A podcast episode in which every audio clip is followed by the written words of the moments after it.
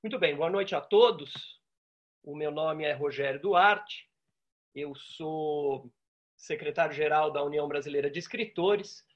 É, sejam todos muito bem-vindos. A União Brasileira de Escritores foi fundada em 17 de janeiro de 1958.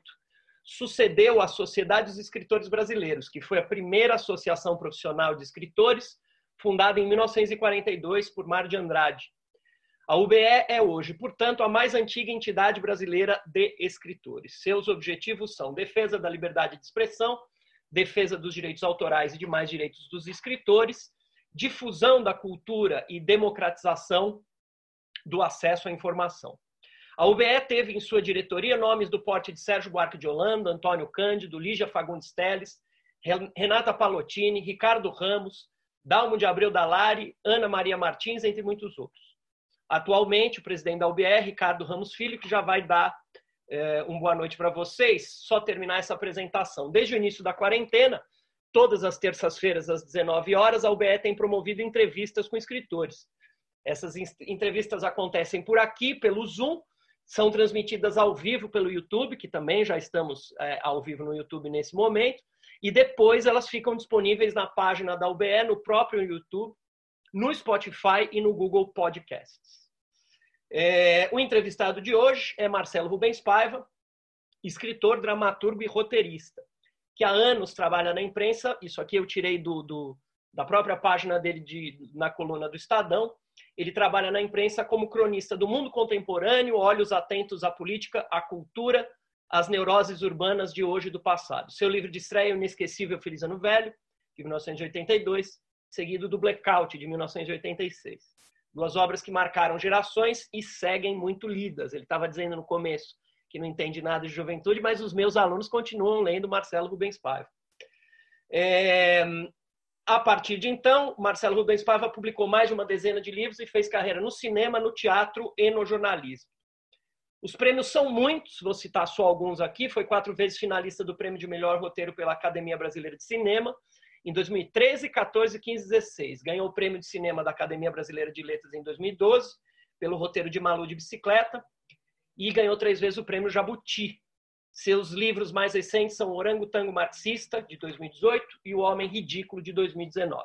Eu vou abrir é, é, o microfone do Ricardo, que é o, o presidente da UBE, para ele dar boas-vindas, e aí, hoje, quem vai fazer a entrevista é o Jaime Serva, e daqui a pouco, então, o Marcelo se apresenta, Jaime se apresenta. Bom, gente, boa noite. É um prazer estar aqui mais uma semana, vendo a casa cheia hoje, e com razão, né? Com o Marcelo. Marcelo chama a gente para casa. Eu acompanho o Marcelo há muito tempo, primeiro como leitor, depois no tempo que ele trabalhava com a minha irmã, com a Mariana, que foi produtora no programa dele da Cultura, é, sou amigo da, da, da, Eliana Paiva, que é irmã dele, então eu estou sempre, sempre de olho no Marcelo. No, é uma pessoa, para mim, muito querida, um cara que eu gosto muito. A gente se encontrou outro dia perto do metrô, né? ele estava com o filho dele. É, eu tenho certeza que a gente vai ter uma, uma entrevista hoje muito legal, vocês vão curtir muito. E eu acho que é muito bom para a gente ter um cara como o Marcelo aqui hoje. Tá? Então vamos lá, um, uma boa entrevista para todo mundo. Obrigado, Ricardo. Jaime, boa noite, seja muito bem-vindo. Jaime Serva também é da diretoria da UBE. É, pode se apresentar uhum. e pedir para o. É, é, e já começar a entrevista com o Marcelo. Obrigado. Boa noite a todos, é um prazer muito grande estar aqui. Eu, eu vou encurtar a apresentação, eu, eu sou eu sou um autor recente e, e, portanto, não tenho assim uma bibliografia tão grande para ficar colocando aqui na, na, Eu prefiro já começar a entrevista com o Marcelo. Primeiro, dando, dando boa noite, Marcelo. Como é que você está? Tudo bem? Fala, Jaime. Jaime é meu amigo de infância, estudamos juntos. Quase morou em Campo, quase levamos ele para a Unicamp, mas ele desistiu na última hora. E, e, sou muito amigo da família dele, família Leão, Jaime, de todas as mulheres, filhas. Um grande abraço a todos. Abraço, Ricardo. É, bom, somos fãs não só seu e da sua irmã, mas também do, da sua família toda e a todos os outros participantes aqui. E obrigado pelas palavras tão doces do secretário-geral da UBE. Marcelo, bom, a primeira pergunta inevitável, que é quase um lugar comum, é essa coisa assim, como é que você está vendo esse momento que eu chamaria de epidêmico da vida brasileira? Essa coisa que estamos vivendo de multiepidemia. Como todo mundo, assim, não acreditando do que está acontecendo e cada dia se surpreendendo e colocando a mão na cabeça e falando não é possível que isso está acontecendo, é, como chegamos a esse ponto. Desde 2013, quando eu participei de uma flip, aliás, acho que foi a primeira flip que eu participei, já havia as manifestações é, um pouco dúbias, que começaram com manifestações pelo passe livre, aí teve uma manifestação muito muito horrorosa em frente à prefeitura aqui de São Paulo, um, umas pessoas queriam pôr fogo no prédio e depois acabaram prendendo o garoto que que era o mais exaltado e não tinha é, era totalmente apolítico ele era um professor de jiu-jitsu. E, e, e, a coisa foi descambando para um, um por uma, uh, por uma entropia de, de manifestações e um pouco sem sentido. Aí tinha, eu lembro uma, uma manifestação que começou pela, pela, pela marginal, engraçado, marginal, que a gente que é manifestante velho, nunca a gente se manifestou na marginal de Pinheiro, de Tietê, e uma parte subiu a Rebouças e outra parte foi em direção à sede da Rede Globo de televisão. E, e, e, é algo assim que ninguém estava muito entendendo até que começaram a vir alguns sinais de que aquela uma das plataformas era a, o pedido de intervenção militar, uma coisa que absolutamente não fazia mais parte da pauta da, brasileira, algo enterrado e não tão bem resolvido assim, tanto que, que era uma cicatriz aberta que acabou se mostrando ainda é, nada cicatrizada, bastante purulenta, né? Uhum. E, e, e, que acabou culminando uh, no, numa campanha eleitoral absolutamente insana, em que um juiz de primeira instância prende um dos candidatos, uh, um candidato com mais, com mais uh, com maior índice da pesquisa, e eleva um segundo candidato à condição de, de de favorito que é eleito e esse, esse juiz vira ministro da Justiça. Quer dizer, é, para mim, esse, desde o dia, é, desse dia, do dia 13 de 2013, do dia, em junho de 2013, que nada faz mais sentido, o impeachment da Dilma não fazia o menor sentido, uhum. não fazia o menor sentido a sessão do impeachment da, da, da Dilma, presidida pelo, no, pelo, pelo, pelo, pelo presidente do Supremo Tribunal Federal no, no Senado, nada fazia sentido. A posição, a postura da imprensa, o, de repente o ódio que começou de um estilo de jornalismo chamado jornalismo Rottweiler, é, começamos a ser odiados, de repente, é, nós que é, sempre tivemos uma cordialidade com, com, com todos os setores da sociedade, começou uhum. um racha que não sei de onde vamos sair, mas é realmente é, é exatamente como você falou, é uma pandemia que chegou e estraçalhou a, a estrutura a frágil estrutura da democracia brasileira. Existe um aspecto aí que eu acho que toca diretamente você, que é que é ah, dentro desse quadro todo existe uma verdadeira perseguição, mas assim uma perseguição uh, multilateral ao jornalismo, à atividade do jornalismo. O jornalismo é visto uh, e perseguido, explici uh, se explicitam, uma, se explicita uma, uma noção de vilania do jornalismo, que é uma coisa que eu nunca vi na minha vida. Como é que é isso? Eu acho que existe um projeto aí em andamento é, que é o de é, destruição das instituições. Você destrói para construir do caos, né? É um pouco, é, é, desculpe, as pessoas vão ficar bravas comigo, mas é exatamente como fez o nazismo, né? É, é uma expressão do nazismo. Você destrói todas as instituições. Então, o nazismo começou colocando fogo no Congresso, né, no hashtag. Uhum. E aí existe essa destruição, primeiro, do cinema nacional, que começou no governo Temer, uma destruição do mercado de livros, quando, quando o governo, que era um grande parceiro, parou de comprar livros, já faz um bom tempo isso. Uhum, uhum. É, a, a, a, o apontamento de que a, classe artística é uma classe de vagabundos que mama nas tetas, o que é uma besteira, uma mentira, porque a gente trabalha que nem os desgraçados. É, inclusive nós aqui, a maioria daqui tem, tem que mexe com literatura, nunca, nunca se nunca usou lei de incentivo, a gente escreve e, e, e batalha e vende na, na banca. É, é, destruição do cinema, com, com com, inclusive com uma complacência do TCU, numa, numa insanidade de começar a recusar eh, projetos eh, que haviam sido já aprovados. Ah, e agora, a notícia, cada dia uma notícia mais bárbara de hoje é de que o fim do Ministério da Educação. Quer dizer, é, o, exatamente é um projeto é, proposital de, de determinar todas as formas de, de, de questionar né, o poder é, vigente, e um deles, o maior questionador, é o quarto poder, que é a imprensa. E você sabe que está tendo um negócio muito complicado para nós, não só jornalistas, mas é, é, é, artistas que nos colocamos contra a situação, é que nós estamos sendo processados. Né? O, o, eu estou sendo processado por um. Pela primeira vez na minha vida, eu estou sendo processado pelo secretário, pelo presidente da Fundação Palmares, por uma coisa que eu não disse. É, o... ah. Isso é legal, hein? Eu queria. Põe no currículo. Põe no currículo que isso é bacana. Isso é bacana. Não, mas é que loucura!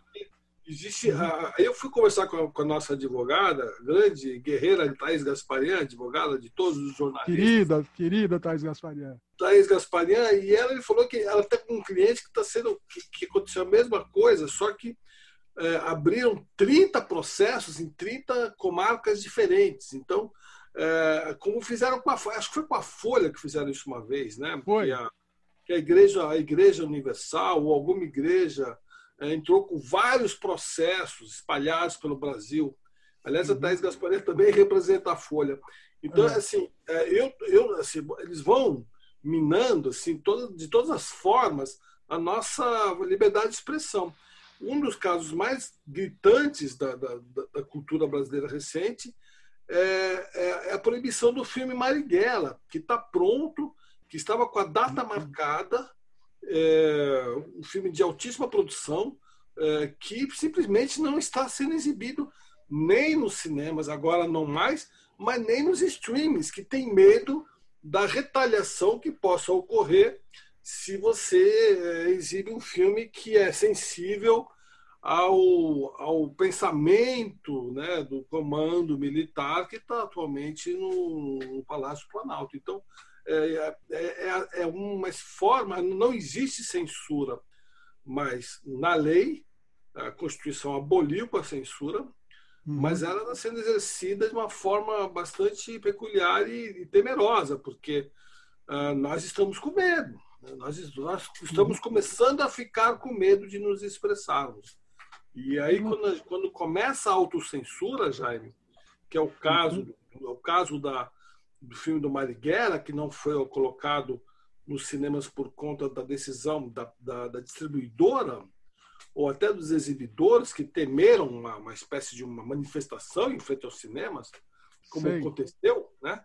Uhum. É, é, quando isso começa, é, é, o pior dos cenários, porque a autocensura é aquilo que é construído na própria sociedade pelo medo e pela intimidação. Então, de fato, nós estamos vivendo um período. Aliás, o mesmo medo que a gente tem de sair de elevador, a gente está tendo de, nos expressarmos hoje. Né? É, é, é uma loucura, é uma loucura isso. E isso lembra, é inevitável que isso lembre o período do golpe militar e que a gente já considerava uma coisa completamente ultrapassada. Né? É uma coisa. O, o isso me lembra, o, o, evidentemente, o teu livro Ainda Estou Aqui que é uma das coisas que eu, que eu tive mais prazer em ler é, e não ficção na vida. É uma coisa que eu adoro aquele livro. Acho uma coisa. Obrigado, obrigado. Acho, acho realmente muito lindo. Aliás, tem uma coisa que eu queria comentar com você, que, é, que eu acho uma, um feito ali, que é o seguinte: no fundo, aquele é um livro autobiográfico. E você tem o teu primeiro livro de estreia, que foi aquele sucesso absoluto, era um livro autobiográfico também. E aí, como fazer para cruzar duas autobiografias? E você faz isso de uma forma super elegante, que é no, no, na página 55, você faz esse cruzamento em três linhas e a coisa funciona perfeitamente. Eu acho aquilo uma façanha. Uh, fala um pouco desse livro, Marcelo. Eu acho uma, uma, eu acho que eu até a, a, frase que você se refere, a que você é. se refere. Na verdade, é, é muito simples. Quando eu escrevi o Feliz no Velho, em 1982, uhum. É, foi uma encomenda do, do, do editor Caio Graco, uhum. que, é, que, me, que me conhecia desde criança e é, frequentava a minha casa e que lia as coisas que eu escrevia porque eu, eu tinha uma eu estava já fazendo faculdade de comunicações na USP e eu sempre gostei de escrever escrever desde o Santa Cruz. Aliás você também fazia parte do jornal Mural lembra? A gente fazia também. o jornal Mural que aliás o Charbonneau censurava e vinha fazia reuniões comigo. Uhum. E, eu sempre gostei muito desse, dessa ala né, das escolas, de ir para o jornal. É, meu pai era amigo de muitos escritores, minha mãe também. A minha casa vivia rodeada de jornalistas. O meu pai chegou a, a dirigir dois jornais, o Última Hora e o Jornal de Debates, e era amigo de outros editores, do Fernando Gasparian. Então, sempre o Hélio, o Hélio Fernandes, sempre tinha muita gente ligada ao jornalismo e à literatura na minha casa. E eu achava fascinante. Quando eu fui fazer faculdade, eu, eu sempre me envolvia com a parte cultural do centro acadêmico, do TCE. É, e nos anos 80 me envolvi na parte cultural, no novo movimento cultural, que era o movimento do rock brasileiro, e que tinha os fanzines, que eram uhum. pequenos jornaizinhos independentes, os antigos. É, esse aí, ó, exatamente, Meninos em Fúria. Eu falo muito disso é, os, uhum. os, os, os, pequenos fanzines mimeografados que as casas noturnas é, rodavam, mas que eram verdadeiras obras-primas. Então, o, eu fiz parte de um, de um fanzine chamado Spout, São Paulo Alternativo, e é engraçado, Leandro, que, o Jair, que eu assinava com uhum. Marcelo Paiva. Era, era, muito pesado você chamar Marcelo Rubens Paiva, né? Muito, né? E é, tinha que carregar uma certa uma certa responsabilidade, inclusive política, que talvez eu não quisesse. Eu, eu nunca fui um cara muito uhum. de assinar carteirinha de partido. Sempre naveguei por várias correntes e, e, e, e nunca gostei muito de ser é, amarrado né, numa, numa corrente só. E a uhum. minha geração é um pouco essa, minha geração é muito livre nesse sentido e acreditava na revolução cultural através da revolução através da cultura, não a revolução cultural maoísta, a revolução através da cultura e não uhum. através das armas, diferentemente da, da, da, da geração anterior à minha. E o Caio Graco, ele estava lançando uma nova coleção de novos uhum. autores, chamada Cantadas Literárias. O primeiro livro foi Porcos com Asa, de um, uhum. um autor italiano. O segundo livro foi Reinaldo Moraes. O terceiro livro foi Caio Fernando Abreu. Ele acreditava que por muitos anos, por conta da ditadura, é, o mercado literário estava engessado, já que era arriscado você publicar um livro no Brasil porque podia ser censurado, né? O Loyola uhum. mesmo escreveu o Zero, mas foi publicado primeiro na Itália, né? Ou você lançava um livro como Rubem Fonseca, o Feliz Ano Novo, e era censurado. Quer dizer, era muito, era, uma, era um, era uma carreira de risco você ser é, autor e editor. Com a, o fim da censura política em 77, 78, é, porque continuou a censura de costumes, mas a política acabou. É, o, a, a, censura à imprensa foi levantada em 76, né, se eu não me engano, a de livros em 77, 70. Então ele viu que tinha ali uma, um, um espaço é, é literário é, para ser ocupado, especialmente uhum. pelas pessoas que não combateram a ditadura, né? Ninguém ali era Fernando Gabeira, que tinha escrito dois livros sensacionais, é, uhum. eu fiquei ex-companheiro e um outro, é, mas também que tinha uma atuação política, militante, ativista é, relevante, que foi é, que deu no rock, de, rock do brasileiro, né? E, uhum. E, e, aí eu assinava Marcelo Paiva e o Caio Graco, e assinava no, no, na revista literária do Caio Graco, da editora brasiliense, que é, chamava Leia Livros. Uhum. Ele lia o estilo, meu estilo, gostava muito do meu estilo, estilo meio reverente, coloquial, que, que misturava várias influências tal. E sugeriu de escrever um livro sobre o meu acidente. Eu tinha acabado de sofrer, fazia dois anos que eu tinha sofrido um acidente. E eu falei, mas quem é que vai ler sobre o meu acidente? Não, lê, escreve sobre isso que você está vivendo, e sobre o que você viveu, sobre o seu, seu tempo da faculdade e tal. E eu escrevi 100 páginas numa, numa, num, num jorro criativo uhum. super intenso, que eu estava em casa direto. Aliás, muita gente me pergunta: ah, você está em quarentena? Eu falei: bom, não é a primeira vez que eu fico em quarentena. É, e a. E a, a das páginas, na, na centésima página, eu falei, caramba, o que, que eu tenho aqui? Será que as pessoas vão ter interesse em ler uma coisa tão pessoal? E mandei para ele. Aí ele, ele falou, não, me deu prazo, outubro você termina, e deu o título Feliz no Velho. É... Ah, o título é do Caio Graco? É do Caio Graco. Meu título ah. anterior era, era Do lado de lá dos trilhos, que é uma frase do Eugênio O'Neill. Ah. Vem do lado de cá dos trilhos, onde vive a cidade, do lado de lá dos trilhos, onde vivem os, o pária, os párias, né? Uhum. Uhum. Os bordéis, as casas de jazz, os mendigos, os deficientes, uhum. aleijados, etc. Sim. E ele, falou, até, ele até falou, ah, esse título lembra muito anos 50. Ele tinha razão, tinha roubado os anos 50 mesmo. aí, a, aí eu gostei do título, fez do velho, achei incrível. Aliás, eu ainda estou aqui, quem deu o título foi o Luiz Schwartz. É, esses, esses, meninos, eles são bons de dar título. Tem um outro título, ele, o, o, o Luiz Schwartz, que é uma frase do livro, né? Aí eu escrevi o livro e eu não tinha falado do meu pai. O Luiz Travassos, que foi presidente da Uni, que também é um, um cara muito é, amigo e muito militante, jovem, uma, é, que infelizmente morreu em 82, também estava escrevendo um livro e a gente resolveu trocar. E ele leu e falou assim: Puxa, mas você não vai falar do seu pai? E era exatamente essa minha, a minha dúvida, de, sabe, de ter que carregar um estigma, né? Não, você tem que falar do seu pai. Eu falei, mas quem fala do meu pai é minha mãe. Quem, quem, quem deve escrever sobre meu pai deve ser a minha mãe. Aí eu acabei, até eu nem sabia muitos detalhes da, da, das coisas que tinham acontecido com meu pai, porque isso aí fazia só 11 é, anos do desaparecimento do meu pai, que foi em 71, e, e muitas coisas ainda não estavam, não estavam contadas, uhum. né? A gente estava na ditadura ainda. E ela me falou algumas coisas e eu fiz algumas coisas. Fiz umas, né, falei do meu pai, acabei falando do meu pai. É, e quando lançou o livro, até eu lembro que muita gente ia, ia, ia a, a Noite de Autógrafo achando que era um livro sobre meu pai.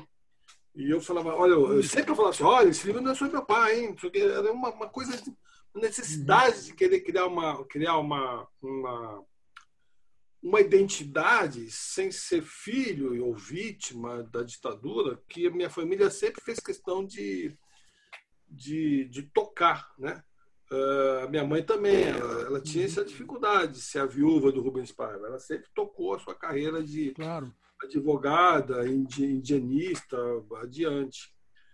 E quando veio o a Comissão da Verdade, muitas coisas sobre meu pai começaram a ser reveladas, algumas casualmente, outras por conta da Comissão da Verdade, outras por conta do Ministério Público Federal do Rio de Janeiro, e outras por uhum. conta de acasos mesmo. Assim, um, um general lá, no, lá de, do Rio Grande do Sul foi assaltado e morto, e aí um delegado da Polícia Civil achou umas caixas e tinha documentos sobre meu pai, quer dizer, muitas coisas começaram a ser reveladas que eu não, não tinha revelado no Filhos Velho, que a gente nem sabia. E a minha mãe começou a, a, a, a ficar detonada por conta do Alzheimer.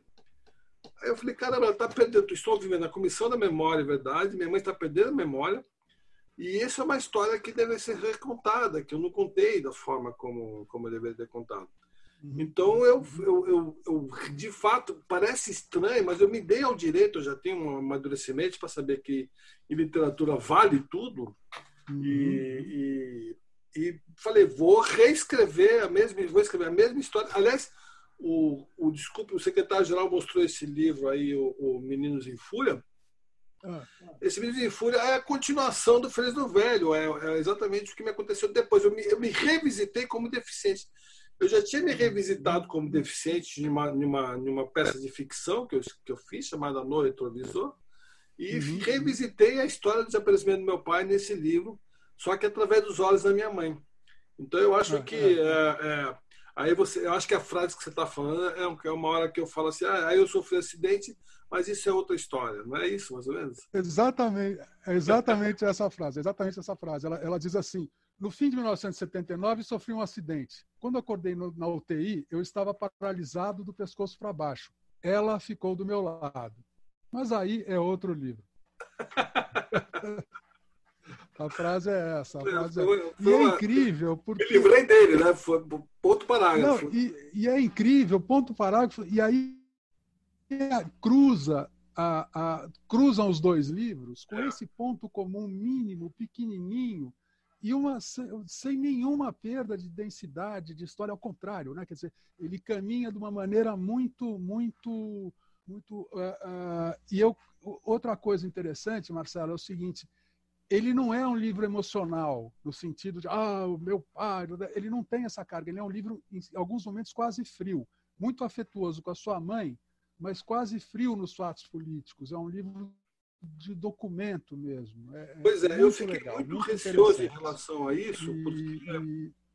Uhum. eu, eu, como eu havia dito, a minha, a minha família nunca fez o papel de vítima, até porque era uma coisa da minha mãe, isso que a gente aprendeu desde pequena. Ela, ela dizia que nós não somos vítimas, é o Brasil que é vítima, né? Uhum. É, e a, eu acho que a, a, a, a, gente não fica falando de nós, nós, nós. Minha mãe nunca, você nunca vê uma cena da minha mãe falando eu quero o corpo do meu marido. Não, eu quero a resolução uhum. de todos os problemas dos desaparecidos políticos. Eu quero uma, uma uhum. definição política e punição de quem cometeu as atrocidades que foram cometidas. Aí a, a, a, essa postura da minha mãe sempre influenciou muito a minha família. Então eu, eu, também nunca nunca caí, eu e ninguém da minha família nunca caímos nesse vitimismo, entendeu? Aliás, uhum. Ricardo, você conhece a minha irmã Eliana? A Eliana ela foi presa no doicode, ficou 24 horas no doicode junto com a minha mãe e a gente nunca soube exatamente o que, que ela viveu. Eu só soube o que, que ela viveu depois que eu li o depoimento da, dos torturadores que, que, foram obrigados a falar para o promotor, para o MP, o Ministério Público Federal do Rio de Janeiro, que falaram, aquela menina ficou sentada ali de capuz 24 horas, ela não contava, entendeu? Então é uma coisa assim meio até estranha da minha família de não querer é... Eu, convivi com, eu convivi com a Eliana há muito tempo. Logo depois que aconteceu, ela foi para Salvador. Ela foi até para a casa do Fernando Santana e da Gilca. Foi quando a gente conheceu. E nós fomos avisados: olha, está vindo aí uma moça, vocês tratem muito bem dela, que ela está vindo de uma situação traumática. Então nós fomos muito carinhosos com a Eliana. E eu convivo com ela até hoje. Ela nunca falou, nunca, nunca tocou nesse assunto. E aí no livro, o, o Jaime, eu fiz uma cena que como pai, eu virei pai nesse intervalo também, eu uhum. imaginei é, uma, uma, coisa bastante de dolorida, mas é uma cena muito pesada e muito importante para mim como escritor. Eu imaginei como o que, que, estaria passando na cabeça do meu pai quando ele estava morrendo, sob tortura, entendeu?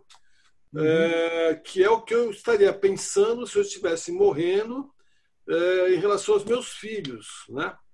E eu falei assim, eu não vou chorar, eu não vou me emocionar, eu vou escrever isso de uma forma literária, procurando é, é, é, falar emocional. As pessoas ficam muito emocionadas com essa cena, mas eu, como escritor, eu a, a, a, me senti na obrigação de me afastar e virar realmente, de fato, um narrador é, que olhava de cima e conseguia. Não é uma cena que, entendeu? Eu fico muito, muito abalado, não. Já, já no Feliz no Velho, eu lembro que às vezes eu, eu, eu assistia a peça do Feliz no Velho, eventualmente, uhum. Uhum. Ou, ou, ou, ou, lia o livro e falava assim, nossa, tadinho dele, e caía nos prantos. Entendeu? Sei, sei. Mas, o, mas eu mas acho. É engraçado. É, é engraçado porque isso é uma postura íntima sua, porque você, ah, você jamais, na, na, na, coisa pessoal, você jamais teve ah, qualquer aparência de comiseração, de autocomiseração. Uma coisa muito interessante isso você. É verdade. Você tem uma coisa que é sinceramente assim. Você não é, não é que você finge que está tudo bem. Você sinceramente deixou de lado a autocomiseração. Eu acho muito interessante. Eu acho que a política faz isso, né, Léo, Jaime? Porque eu fui muito de Léo, mas é porque a, o como deficiente físico, por exemplo, eu também eu, eu preferi entrar na militância de deficiente físico do que ficar me lamentando. Eu preferi, entendeu? Reclamar, ao invés de reclamar eu quero isso, eu quero aquilo. Não, eu junto deficientes, a gente monta uma ONG, a gente vai até as prefeituras, a gente é, entra com processos e, e, mudamos a cara de São Paulo por conta disso. Assim, foram uns 10 anos de uma militância intensa e que a gente tinha uma ONG que tinha advogado, tinha arquiteto, tinha engenheiros e tal. E eu trabalhando na Folha de São Paulo, a Folha de São Paulo abraçou a causa e aí nós, nós fizemos a, uma grande revolução. Quando eu fui estudar na ECA, por exemplo, eu já era deficiente, uhum. e a ECA tinha, é, tinha escada né, para ir até o primeiro andar, onde tinha o auditório onde ocorriam as, as aulas do primeiro ano. Uhum. E eu, eu subi uma escada comigo, né? Os alunos. Uhum. Eu nunca tinha pensado em falar assim, pô, por que, que não, não, né, não, não faz essa, essa aula numa sala embaixo ou não se constrói elevador. Aí, aí a, a, os próprios alunos que se mobilizaram uhum. e, e, exigiram que se mudasse a sala para o térreo. Ah. E hoje você vai em qualquer universidade brasileira, quer dizer, praticamente, as, especialmente as paulistas, uhum. é, totalmente adaptada. É mesmo, elevador, rampa, para tudo quanto é lado.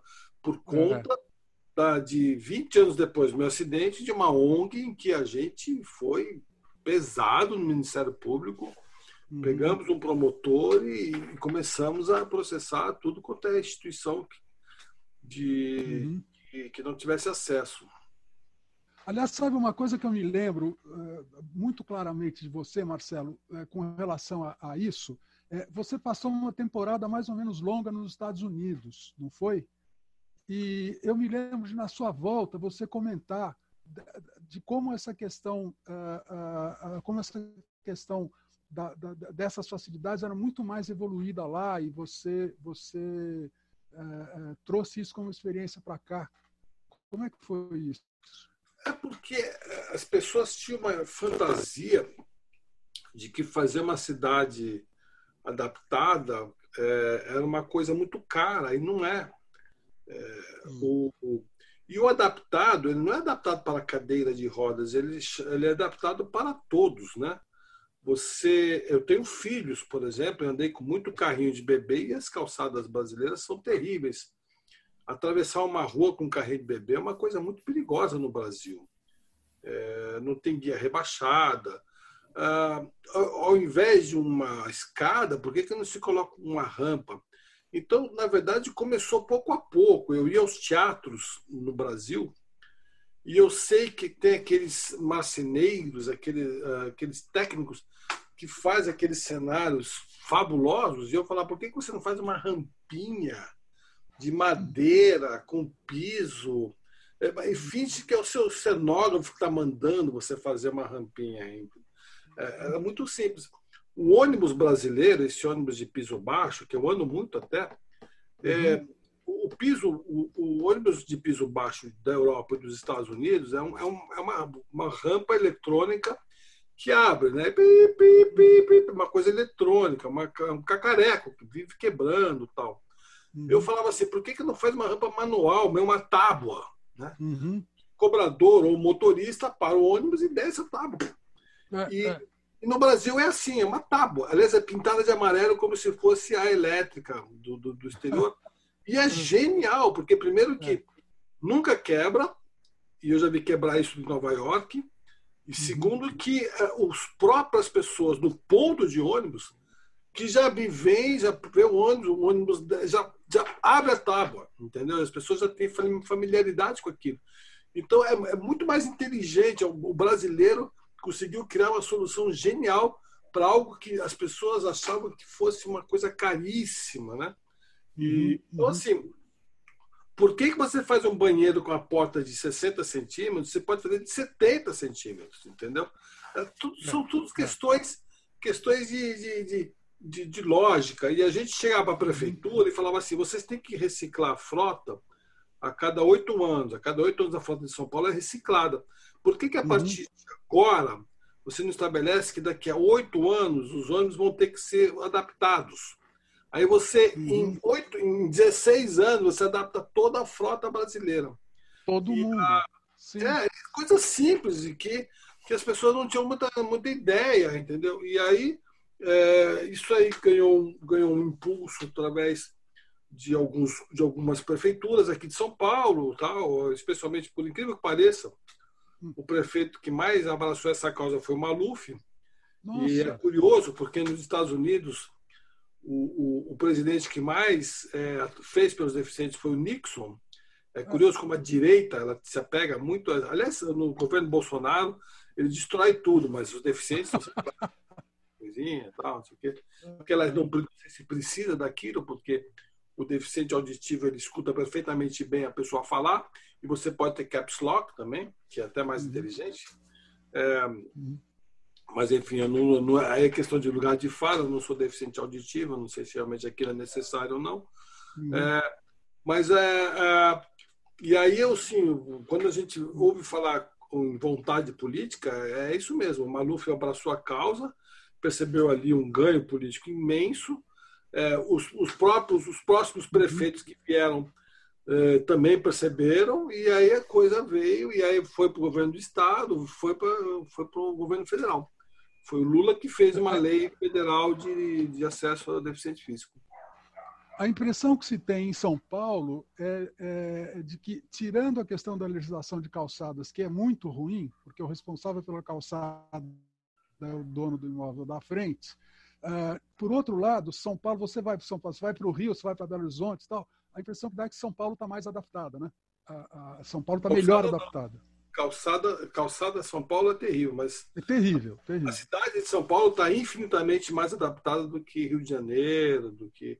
E é até uma questão de cultura. Quando, por exemplo, é, eu, eu, eu, eu vou, que é uma cultura que eu aprendi nos Estados Unidos, quando eu vou a um lugar, a, o, as pessoas me veem como cidadão consumidor que tem direito a consumir e ficam constrangidas se não tem um acesso.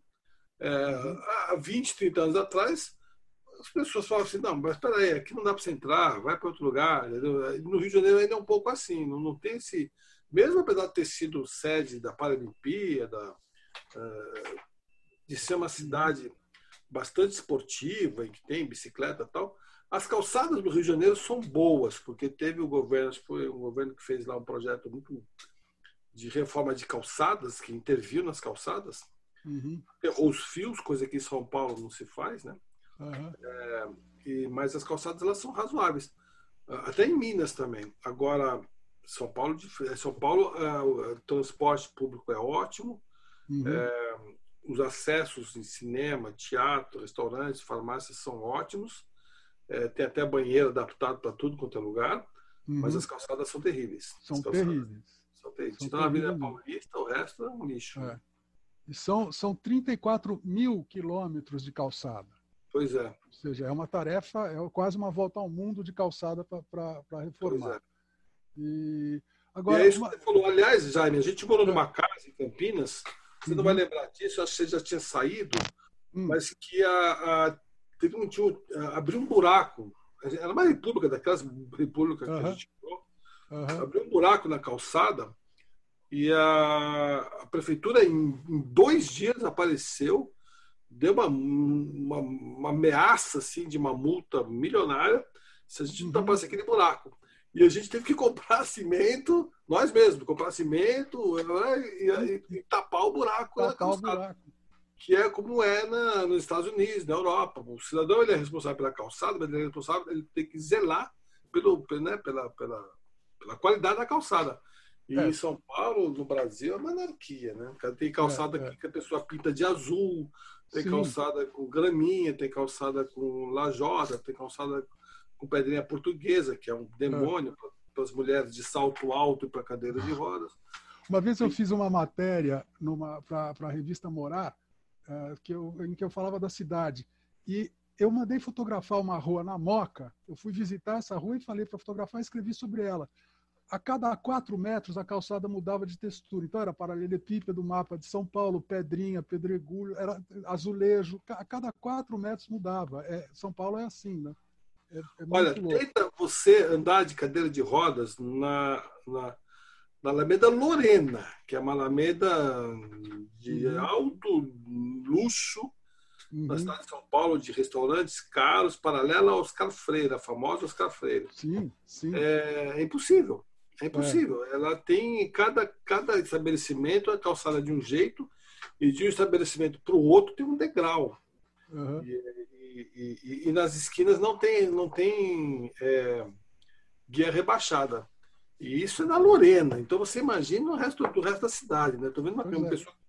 A Nelly tá com uma camisa corintiana aí, Nelly. Gostei de ver, hein? o Marcelo, uma coisa que me, uma coisa que, curiosa que eu estava nessa nessa essa olhada desses tempos atuais e tal e, fazendo esses paralelos com com o passado do tempo do golpe e tal.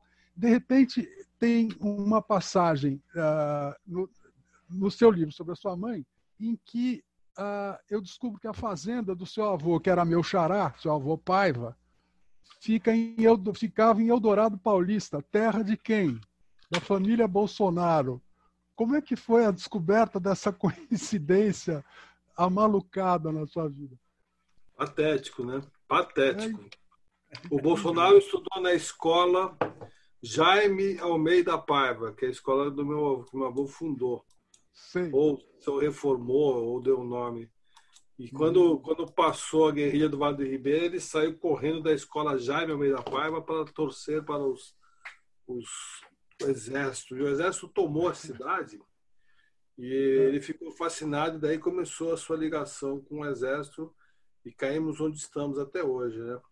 Tá, mas, Foi... Tá, feliz coincidência, porque Aliás, era uma, era uma, uma região em que o deputado, o ex-deputado Rubens Paiva era muito homenageado. E, e hoje uhum. em dia o, é uma região bolsonarista, né? Quer dizer, foi, trocou é. do, do, do, de um para o outro, assim, por questões é, é de, de, de, oportunidade, né? É muito Foi engraçado. Mãe, o pai dele era dentista lá, né? E ele uhum. se criou lá e lá, lá ocorreu o famoso tiroteio entre eh, Lamarca e as tropas do, da, da, Força Pública. Que eu, até, eu até escrevi um livro sobre isso, chamado Não És Tu Brasil. E, a, uhum. e, o, e, o, e o Bolsonaro estava lá. E ele sempre, ele sempre associou, como muitos militares associaram, a, a, a, o meu pai ao Lamarca, que não, tinha relação, que não tinha muita relação naquela época. Uhum. Até diziam que meu pai tinha dado armas para o Lamarca e tinha dado dinheiro. Que loucura, que loucura. Deveria ser o contrário, porque o Lamarca, quem conhece a história sabe que ele soltou o cofre da Demar de Barros, e que tinha mais de 2 milhões de dólares, uhum. e, e, e, que ele saiu do quartel de Quitaúna com uma Kombi lotada de, de fuzis, né? Então ele que tinha que dar armas para meu pai, não meu pai tinha que dar armas para ele. Mas é, mas é, é, assim, é aquela forma maniqueísta de encarar o mundo, né? De achar que por, por a guerrilha do Vale do Ribeiro ter ocorrido a 50 quilômetros da fazenda do meu avô, que nem era muito um, ligado à esquerda. Meu avô era um homem de direita, meu pai tinha vários problemas com ele, meu pai chamava ele de coronel. Uhum. Nós fomos morar no Rio de Janeiro um pouco por conta disso. Uhum. Meu pai não queria essa influência do, do do, do, do avô na, na, vida dele. E, uhum. e, meu pai deixou de ir na fazenda quando também houve essa polarização, depois de 64. A gente ia, mas meu pai não ia. Uhum. E, e a, a, então, assim, não, foi uma coincidência de ter uma, uma, uma guerrilha a 50 quilômetros de lá, uhum. uma região super montanhosa, de Mata Atlântica, uhum. e a fazenda do meu avô ser lá perto. É. O, Marcelo, uma coisa que eu ia que eu que eu estava eh, para te perguntar desde os primeiros minutos aqui, olhando a sua estante atrás de você, que é uma coisa que eu gosto de perguntar para todo mundo que escreve, que é o seguinte: você é um leitor organizado ou você é daqui, daquele tipo que lê de tudo, ou você tem temas que vão ocupando a sua vida em etapas? Como é que é você como leitor?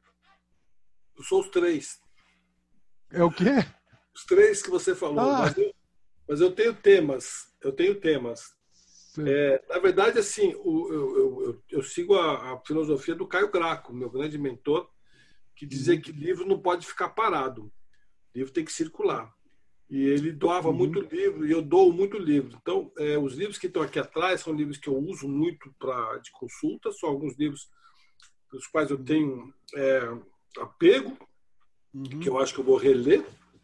E, e, livros que eu tô do tema que eu também tô, tô, tô atualmente abordando assim mas ó aqui atrás tem por exemplo tem uma, uma área de literatura russa passei pela minha fase de literatura russa uhum. aí tem uma tem a ala de literatura brasileira também uhum. já fui né tem a ala de não ficção de, tem a ala de história do Brasil que é que, é, que atualmente é a que eu mais que eu mais leio Sim. e, e, e e é de tudo, assim. Acho que eu passo é. por momentos. Já li muito filosofia. Fui casado até com uma filósofa. É, e já li também psicologia, quando fui casado com uma psicóloga. e, Agora. O autor, filosofia e psicologia são coisas muito. são ferramentas muito úteis, né? São, Mas atualmente são. eu estou mais obcecado mesmo é por história, história do Brasil principalmente.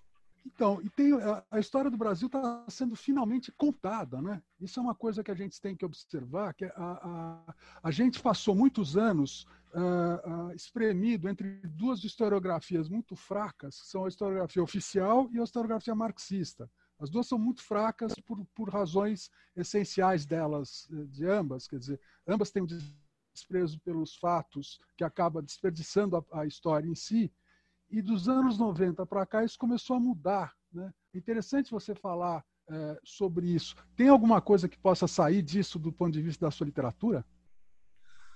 Não, não creio. Eu acho que é mais para uhum. minha para minha minha cidadania mesmo, mas não creio. É, eu estou lendo um livro agora, por exemplo, do Zósimo, que fala muito do Rio de Janeiro dos anos 50, 60, li muita coisa sobre Getúlio Vargas, sobre Juscelino, sobre João Goulart. É... Mas, assim, talvez não saia uma série, mas, assim, não, uhum. não, não, a intenção não é essa. A intenção é um pouco curiosidade mesmo, que eu tive, sempre tive. Eu gosto de história do Brasil, e eu, eu leio, uhum. eu leio tudo. E, e também você falou uma coisa importante, quer dizer, a historiografia, ela era ela era muito maçuda, né? Eu acho que os, os, a gente tem grandes historiadores, mas é. que são tão é, militantes quanto é, pesquisadores, né? O caso do Caio Graco, do Sérgio Barque de Holanda, uhum, uhum. é, da C. Ribeiro. É, Sim. É, são pessoas que, é, uhum. que, que tinham uma missão, Celso Furtado, né? Tinha uma missão, né? queriam desenvolver o Brasil, né? E, aliás, todos envolvidos em política, inclusive. É, é. e, de repente, começou uma historiografia mais Sim. independente, mais solta, mais jornalística. O caso do Eduardo Bueno, que eu gosto muito do Peninha, adoro ele. É, uhum. o caso do, do Laurentino uhum. Gomes, eu leio todos os livros dele. É, e jornalistas, o Liro Neto, que fez um livro sobre Getúlio, incrível, agora fez um livro sobre o, sobre o uhum. Castelo. É, enfim, é, uhum. tem, uma, tem, o Jorge Caldeira, que faz livros, que foi nosso editor da Ilustrada e que foi um jornalista uhum. durante muitos anos atuante, que agora é um historiador, faz livros de história, é, tem, uhum. tem livros sobre Mauá, tem biografia, enfim. Eu acho é. que a, a, gente tinha essa coisa da, da historiografia ser uma coisa muito acadêmica, e agora ela é uhum. também ela é acadêmica, mas também é jornalística, ela também segue uma narrativa é. mais solta. O Hélio Gaspari, é. que apesar de muita gente criticar, eu uhum. sou fã do Hélio Gaspari, eu acho que é um. E ele tem uma, uma pesquisa muito rica sobre o período. Ele tem pesquisadores uhum. que trabalham com ele. É. Às vezes ele, ele, tem umas interpretações que eu considero erradas sobre o que aconteceu, mas é uhum. uma pessoa que eu li todos os livros dele. Eu, eu, a Lily Schwartz, é. né, que é acadêmica, mas uhum. que linguagem mais acessível. Então eu acho que tem, sim. Uhum. O Brasil é fascinante. A história do Brasil é. Aliás, a história do Brasil é tão louca como é o Brasil que a gente vive hoje. É muito louca. A independência brasileira foi é. proclamada e, e, mudou de reinado. Ao invés de se virar uma república, virou outro, outro reinado. O rei, tinha o rei de Portugal, virou o rei do Brasil. As independências uhum, uhum. Acabar com a escravidão. A do Brasil manteve a escravidão, incentivou a escravidão. Quer dizer, tudo o contrário. Né? Então, assim, a história é. do brasileiro ela já é contaminada há muito tempo. É, e deveria ser contada uh, realmente assim mais com, com, com como está sendo contada a partir de agora. pelo, pelo, pelo presidente da Fundação Palmares, é. ele disse que o, que o, que o ele, ele é contra o zumbi e contra Palmares, né? É. E contra a consciência negra. E ele disse que ele não quer comemorar a consciência negra porque ele. Aí eu, eu falei, mas como é que o presidente da Fundação Palmares pode ser contra zumbi? Aí, aí é o dia da consciência negra é o dia de zumbi. E aí, aí ele, ele fala que não, que zumbi teve escravos. É. Mas ninguém sabe que, que zumbi. Ninguém sabe como é que era a cara de zumbi. É, o zumbi era de 1760, 70. Uhum. Não tem uma biografia, não tem registro. Ele é um guerreiro, um guerreiro que, que, que por uhum. conta dos holandeses, que, que que invadiram Pernambuco, que, que foi tudo para Lagoas, né? Montou, uhum. não era um quilômetro, Palmares não eram só, eram vários quilômetros, era, era uma revolta, né? Contra uhum. a, escravidão, a, uhum. escravidão brasileira, que foi um assassinato, que aliás a gente paga o preço até hoje, né? Aliás, é... paga até hoje. No Brasil, né? Quer dizer, você tem um elevador de serviço e um elevador de social, você tem entrada de é. entrada social, você ter é, é, é esse tipo de racismo é, é incrustado uhum. na, nossa sociedade é uma é. coisa que, que como é que é impressionante. É que, desde a Fundação Palmares é, faz parte desse jogo, né?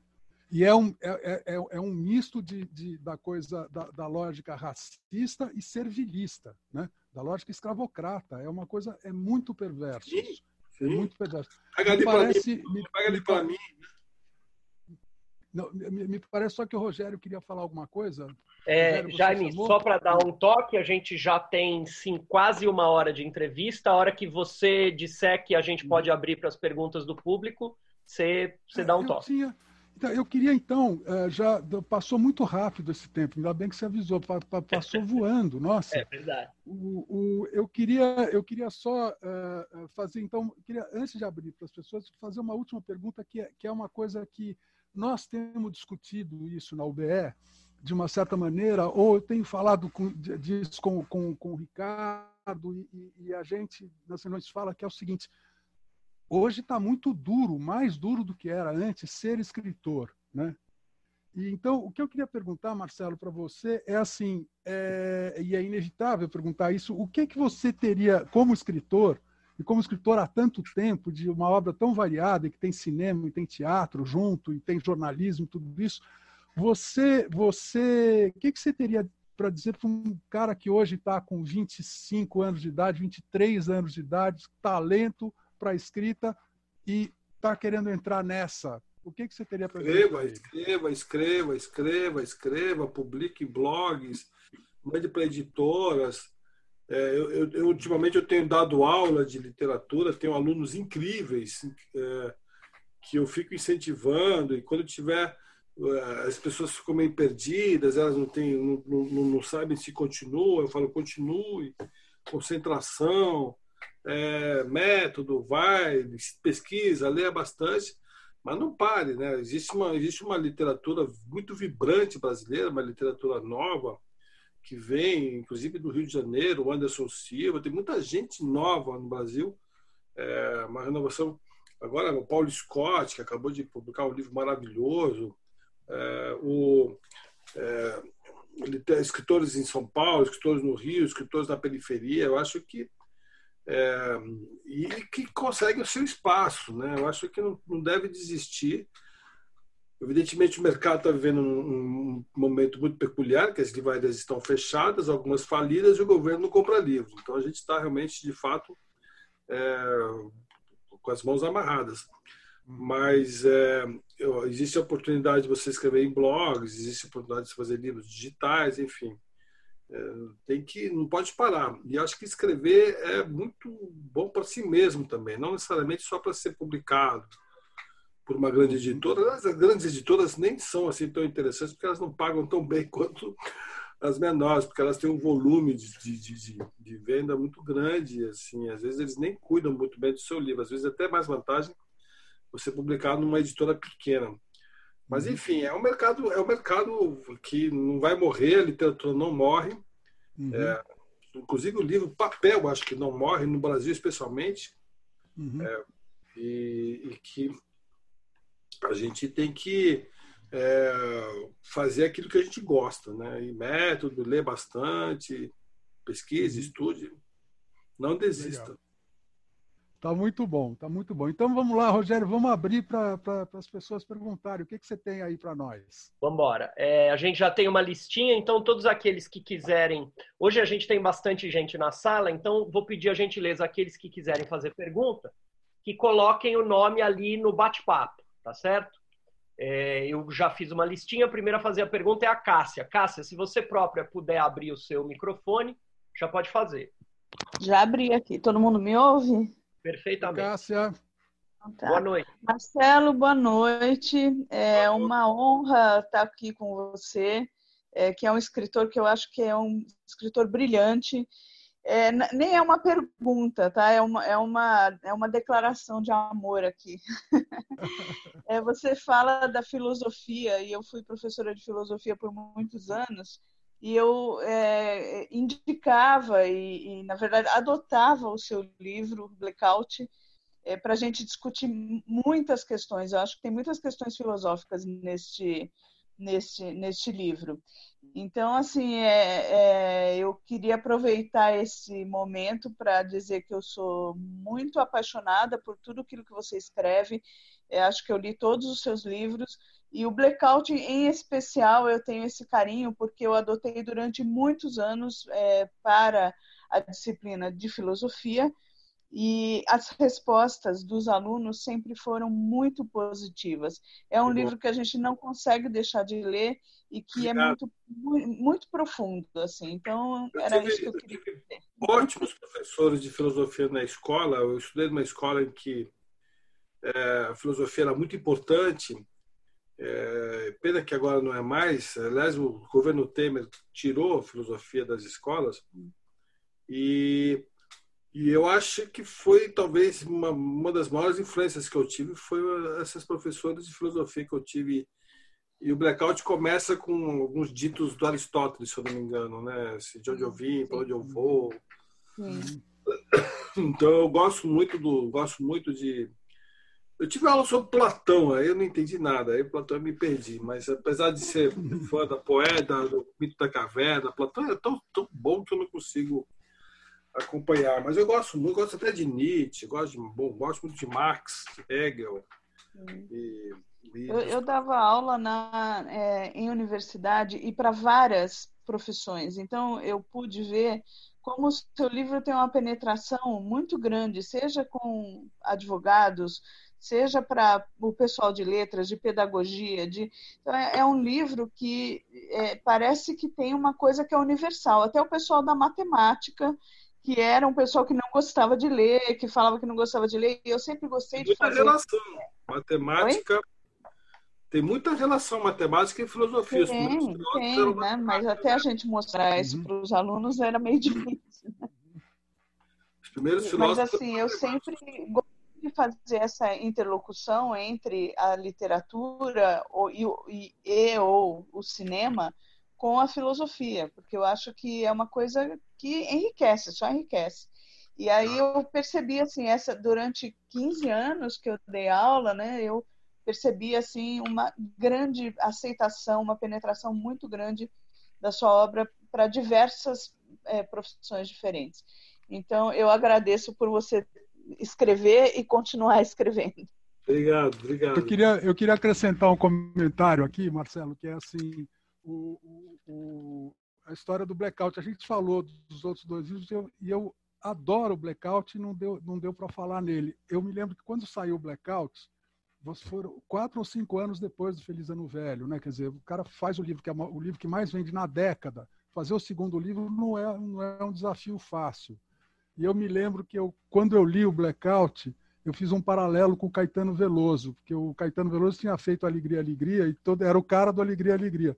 Aí, quando eu abri aquilo, eu falei, o Marcelo fez o qualquer coisa dele. Aquele livro.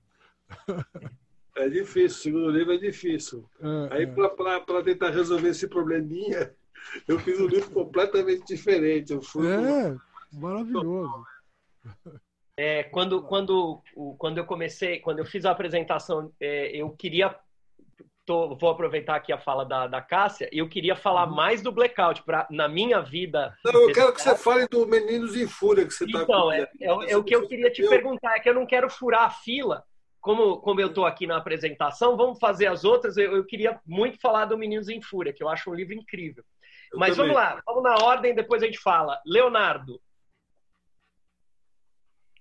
Léo, você está aí? O Léo está tá emudecido. Vamos ver se ele está. Abriu o microfone. Acho que ele Aí, tá me ouvindo? Abriu, abriu. Perfeito. Pode falar, Léo. Oi, boa noite a todos. Boa noite, Marcelo. É, o Jaime fez a minha pergunta, mas está tudo bem. mas eu, e o Marcelo respondeu muito bem. É, Marcelo, você é um, eu, nenhuma pergunta eu vou fazer agora. Um, eu vou te contar como a, o seu livro Feliz Ano Velho me influenciou a ser um, um leitor e ser escritor. Eu lembro que em 1995 é, o Corinthians tinha acabado de ser campeão da Copa do Brasil, em cima do Grêmio, gol do Viola lá no lá, do Marcelinho lá no Olímpico eu tava todo louco, né? E aí, no dia seguinte, eu cheguei da escola gritando timão, timão, timão, timão. E aí eu cheguei todo eufórico, com a camisa do Corinthians na mão, gritando. E minha mãe falou assim: é, ser corintiano é bom, mas corintiano que não sabe ler é um problema, hein? Almoça, almoça e vai lá para a biblioteca ler alguma coisa. Eu quero um filho inteligente, né? Aí eu peguei, e assim, naquela época eu tinha contato com literatura mesmo, só é, é, é lendo gibi escutando umas músicas dos Racionais, do Sabotagem e tal. E aí eu peguei, passei a mão, né? Eufórico ainda com a, com a, com a vitória do Corinthians e pensando no que minha mãe falou. Cheguei na biblioteca, pedi ajuda para uma moça que estava lá, perguntei para ela, eu preciso ler alguma coisa aí, você pode me ajudar? Aí ela falou, tá bom, vamos ali, vai. Aí o primeiro livro que ela tirou foi Dom Casmurro, né? Tipo, o título não, não me deixou muito, porque é Dom Casmurro deve ser chato isso aqui, né? Aí depois eu peguei o, a Rosa do Povo, do Drummond, né?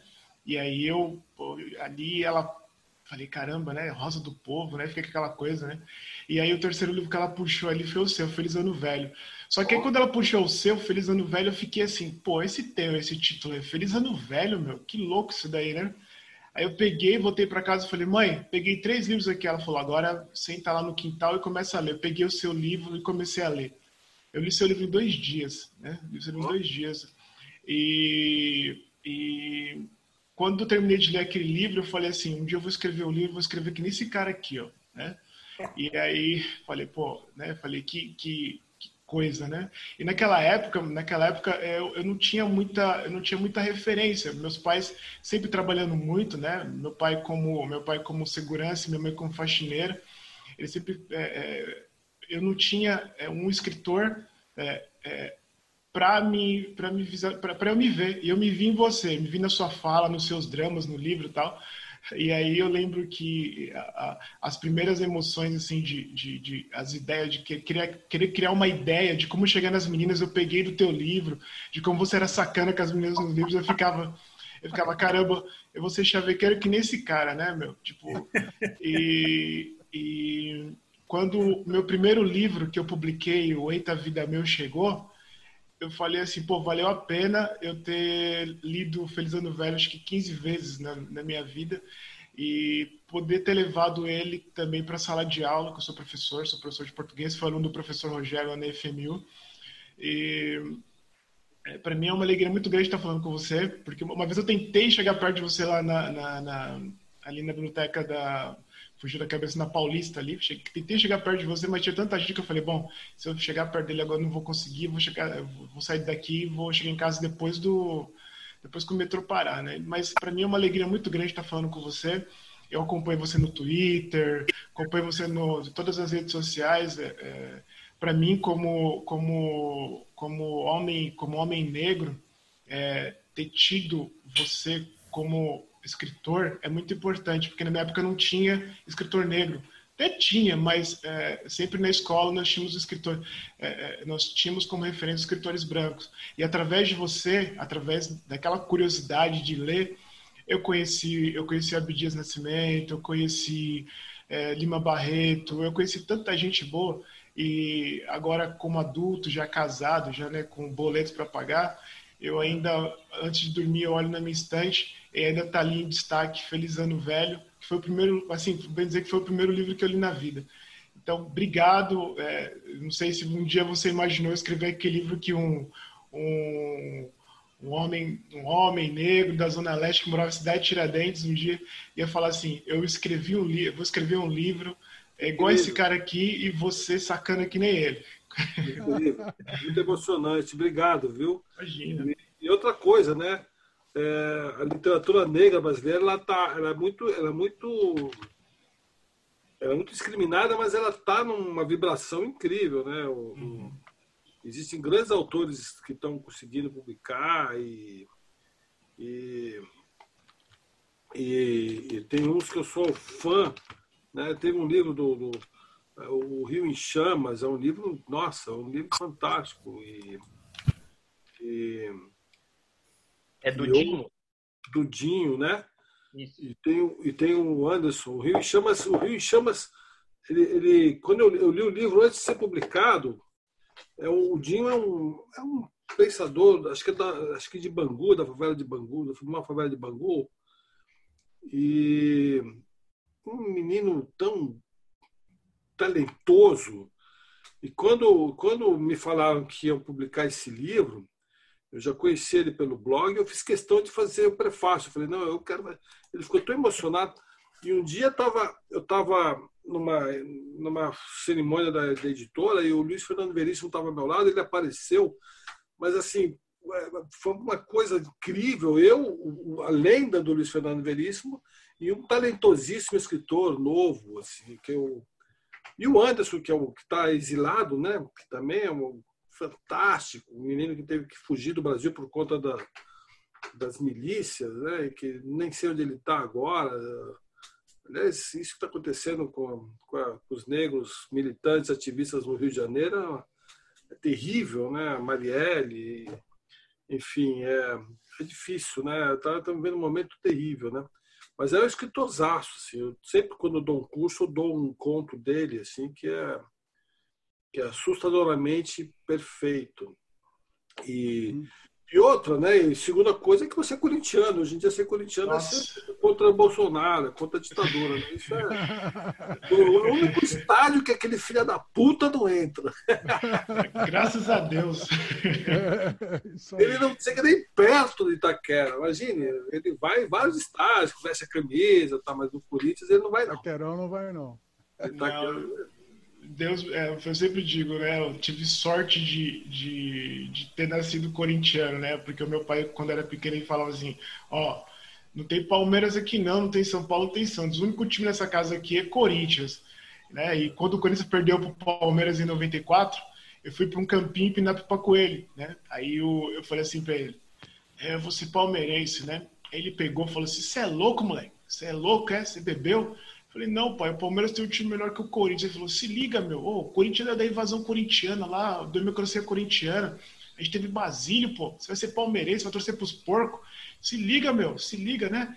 Aí eu voltei para casa triste e tal, né? Aí depois passou aquela tristeza e só alegria com o Coringão. Obrigado, viu, Marcelo? Um Valeu, abraço para você e obrigado. Um abraço aí, boa sorte aí na sua, na sua, nas suas aulas. Valeu, tchau, tchau. Obrigado, Léo. É, como você já deve estar vendo aí no, no chat, emocionou todo mundo, teu depoimento. Muito obrigado. É, pra, dando continuidade, é, Rodrigo Papa quer fazer pergunta. Pode você mesmo abrir teu microfone, Papa. Obrigado, Rogério. Estão me ouvindo? Perfeitamente.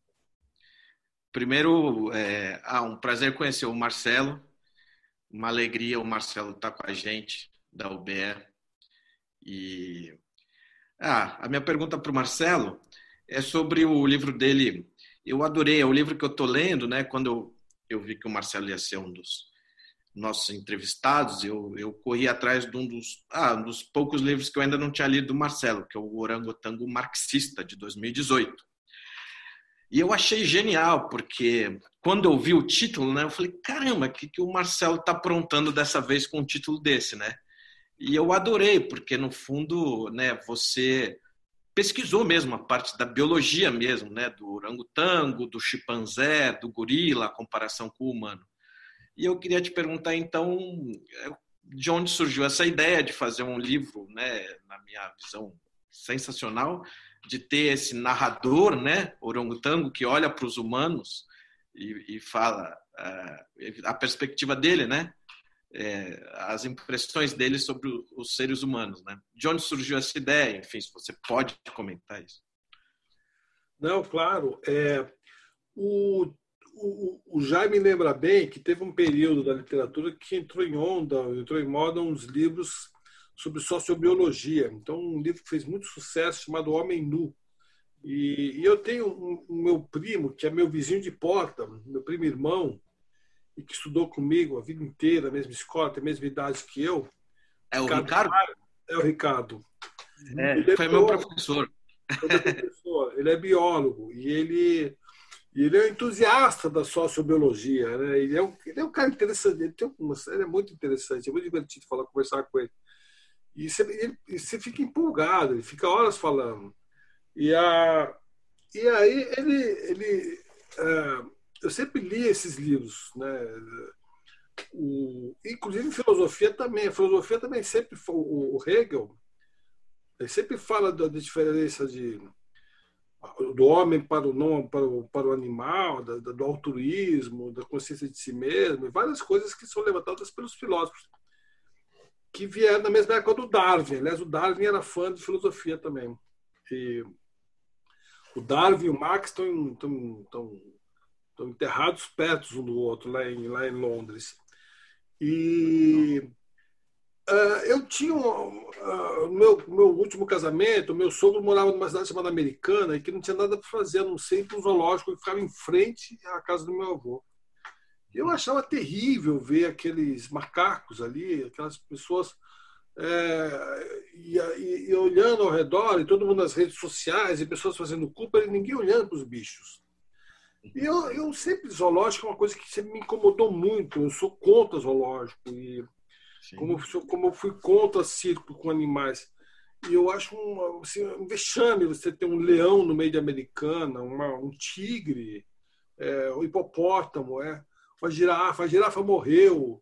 Aí, aí cortaram as carnes da girafa e deram para os leões, e foi uma revolta na sociedade. E tinha um gorila chamado, chamado alemão, um, um, até uma, uma, uma, coisa meio é, racista, assim, chamar o gorila de alemão. E aí a, a e ele morreu também. Eu, eu, e aí eu, eu pensando, eu olhando é, os macacos nos olhando, eu ficava horas olhando os macacos, eu adorava. E, ele, eles me olhando. E, e, e, eu comecei a ter uma, uma, relação com aqueles bichos, assim, meio louca. Eu ficava no leão, o leão olhava nos meus olhos, eu mudava de posição, ele olhava para mim, eu ia para lá. E ninguém tava nem aí, entendeu? Tinha um cara que falava assim, ah, olha lá, uma, uma onça. Ah, é onça nada, isso aqui é um tigre, sou, sou ignorante. Aí o outro, ah, não, é hipopótamo, não tô vendo hipopótamo não, está debaixo d'água, era tudo assim. E as pessoas, tudo, e eu pensava assim, nossa, essa coisa. E a, e a cidade americana é a cidade que teve muito assalto, os, os muros todos têm seis metros de altura. É uma cidade muito paranoica em relação à violência. Teve uma onda de assaltos pesados em Campinas, e americana, região. E aí eu pensei assim, caramba, esses, esses bichos estão em jaulas como nós que estamos em jaulas. conta das redes sociais e tal. E fiquei imaginando o que, que, o, que, que os, macacos, os macacos veem da nossa evolução, né? a nossa uhum. involução, na verdade, né? de, de pessoas super observadoras para, de repente, ficar todas presas no seu universozinho. Aí que deu a ideia de escrever o livro. Fazer uma grande revolução no zoológico para libertar os animais desse cativeiro. Uhum. Muito legal, Marcelo. Obrigado. Mas é uma farra. Esse livro é legal. Eu também gosto muito. muito bom. Rogério? Tá com microfone, tá com microfone, microfone. Perdão. Obrigado, Rogério, Papa, pela tá sua pergunta. Seu microfone está é... Agora, agora tá, né? Agora tá, tá aberto. Agora tá. É, podemos dar continuidade com o Fernando. Fernando Dezena. Boa noite, boa noite, Marcelo. Boa noite, Fernando. Tudo bem? Tudo. Da Moca, meu filho é da Unicamp também, tá? Opa. Tá lá fazendo engenharia, é outra área. Ô, ô, Marcelo, em vez da tua obra, eu gostaria que você falasse um pouco do, do seu processo criativo. Você é uma pessoa metódica, você tem horário certo para escrever, você é meio aí no, no, no, no, no chute, deu vontade à noite, escreve à noite, deu vontade de manhã, escreve de manhã, e assim vai tocando. Essa é uma pergunta. A segunda pergunta é a respeito das mídias sociais. As mídias sociais eles se deram é, muito bem na política, com resultados fantásticos né, em todo o mundo, não só no Brasil. E como você vê a utilização da, das mídias sociais para a literatura? Oh, Fernando, é, eu já tive vários tipos de métodos. É, quando eu comecei, eu acreditava no método da, da rotina, né? Acordar tal hora, escrever de tal e tal hora. Os escritores sempre falam que, que escrever de manhã é melhor, que a cabeça está mais fresca, mas eu sempre tive dificuldade para acordar de manhã. E eu sempre fui boêmio, então eu, eu não conseguia. É, aí alguns livros, de fato, eu, eu eu fazia assim, escreva tantas horas por dia, é, mas é, com o tempo o meu método foi um pouco é, foi um pouco do mergulho do mergulho absoluto. Então, quando eu decido escrever uma, uma obra, primeiro que ela fica na minha cabeça durante um, dois, três anos, eu fico, eu fico ruminando ela, alimentando, de informações, às vezes tem que fazer pesquisa, faço pesquisa, não anoto nada, fica tudo na minha cabeça, é, o, que é uma, o que é proposital também. Eu aprendi com o Antônio Filho que se você esquece é porque não era importante, é, mas também respeito os autores que anotam. Tal, né? O Loyola ele sai com muitos cadernos, fica anotando sobre tudo, né? palavras. Até, talvez até eu deveria se escrever mais, deveria escrever palavras, mas, eu, mas eu não, não anoto não e na hora do que eu decido começar a escrever, aí eu me envolvo com aquilo 24 é, horas por dia durante alguns meses, entendeu? E aí de manhã, tarde, de noite, é todo momento, final de semana, eu prefiro viver aquela realidade do que a minha própria realidade. É quase como uma espécie de fuga da realidade. E aí não sei se é o método ideal ou não, cada escritor tem o seu método, mas o meu método é esse, é me trancar durante um período e soltar de uma vez. E depois tem o reescrever com reescrever com reescrever, que eu também faço muita questão Faz de... muito. Faço muito e eu acho muito importante. É, tem escritor que não reescreve, eu reescrevo muito, até você, demais. Você reescreveria alguma parte de algum livro teu ainda? Reescrevi várias, porque os meus livros eles foram de editoras que foram falindo. E quando eu fui para a Objetiva, que virou a Companhia das Letras agora, eles tinham os arquivos em Word desses livros, porque eles tiveram que digitalizar. Aí eu falei, opa, me dá esse arquivo aqui. Aí eu, eu acabei relendo toda a minha obra durante um período é, da minha vida e, e, cortando, mudando palavra. Eu mais cortava do que mudava. Não mudei, não mudei trama. Cheguei a mudar umas cenas de um livro meu chamado Boa Brari, que era uma cena que me incomodava muito é, mudei expressões que caíram em, em, desuso, expressões que, que hoje são, são podem, podem ser agressivas a uma minoria. E, curiosamente, o único livro que eu não consegui mudar muito foi o Feliz no Velho. É, mas os outros eu mudei bastante, cortei. É, o Não És Tu Brasil, que é um livro que eu escrevi antes do Google, é, eu, eu, tinha muitas páginas e páginas de livro que eram documentos que hoje está em qualquer, qualquer celular, a pessoa dá um Google. Então eu tirei essas páginas e foquei mais na trama. E sempre lembrando de um crítico ou outro que me dizia: pô, o livro é bom, mas parece uma tese. Eu, nós, no Brasil, aconteceu isso. O crítico era o Ivan Ângelo, um contista que eu, que eu adoro, que, hum, que era editor da Veja. E ele, ele elogiou o livro, tal, mas ele falou, mas parece uma tese às vezes. E de fato era minha tese de mestrado, era um romance que era uma tese misturado com uma tese de mestrado. Aí, quando ele falou isso, ficou na minha cabeça. Quando eu tive a chance de, de reeditar ele, eu peguei, rasguei a parte que parecia tese. E nas suas redes sociais, cara, eu, eu sou eu sou twitteiro, eu tenho rede social, agora eu estou fazendo um, um, fiz um site aí de, de cursos, o Bora Saber. Juntei um monte de amigo meu que está em casa aí, e, e, através do Zoom estamos dando muitos cursos, o Chico Sá, o Reinaldo Moraes, o Bressani, a Bárbara Gância, eu, a Márcia Tiburi, temos vários cursos. É borasaber.arte.br, arte com temudo, arte. E é um site que está bombando e a gente está fazendo muita promoção, muito curso, com bolsas e, e sobre literatura, filosofia, história. E e aí, assim, eu utilizo a rede social direto, não sou muito fã de Instagram, é, é uma falha minha, que eu sei que Instagram hoje é a mídia mais poderosa. Também já fui mais atuante no Facebook, não sou mais tão atuante, sou um pouquinho, mas eu sou um twitteiro voraz e feroz. Né?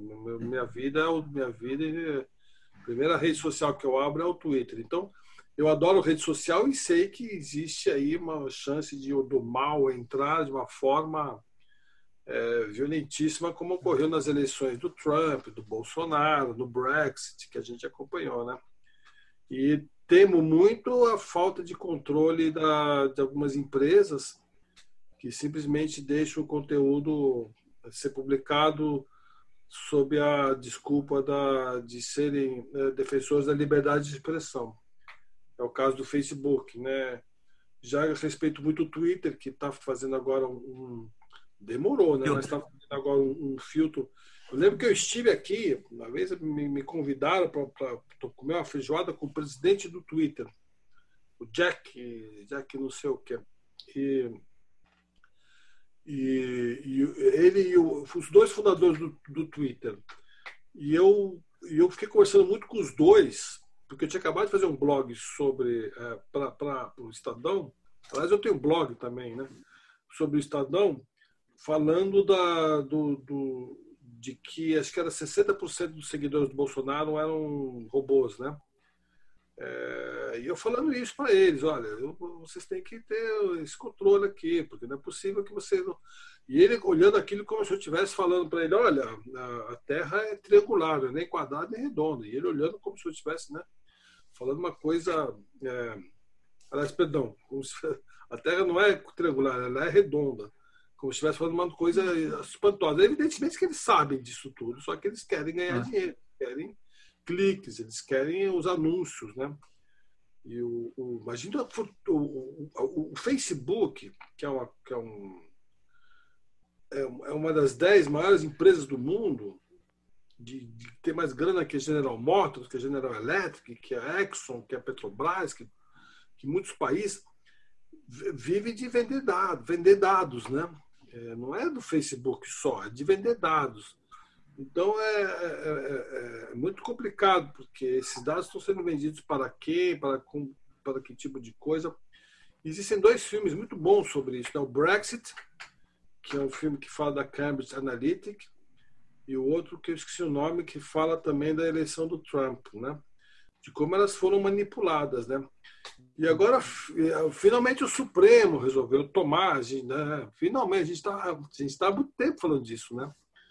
Mas é, o Supremo agora resolveu tomar as rédeas das fake news, né? Já que ninguém faz nada, né? Então a gente teve esse problema da, de viver na na, na, no, no, na contradição entre a liberdade de expressão e da fake news, né? Que são duas coisas que, que, que se agridem, né? E ao mesmo tempo uma é desculpa para a outra, né? Eu tenho um problema com os meus filhos, né? Que eles são que eles veem YouTube e aqui YouTube na minha casa é banido, é um horror, né? De vez em quando eu estou vendo, eles estão vendo coisas horrorosas, né? Tem de tudo nesse universo, né, Marcelo? Tudo, é uma coisa horrorosa, né? É um pouco retrato da mente humana, né? É. Obrigado, boa noite, parabéns pela obra. Obrigado, Dezena.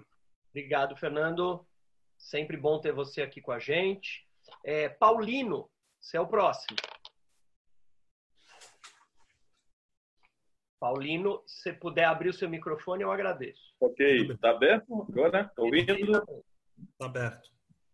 Ok, boa noite. É, eu queria inicialmente cumprimentar aí ao Ricardo e a todos é, da nossa UBE. É, é um tá? prazer muito grande estar assistindo aí a entrevista prazer é, do nosso Marcelo Paiva.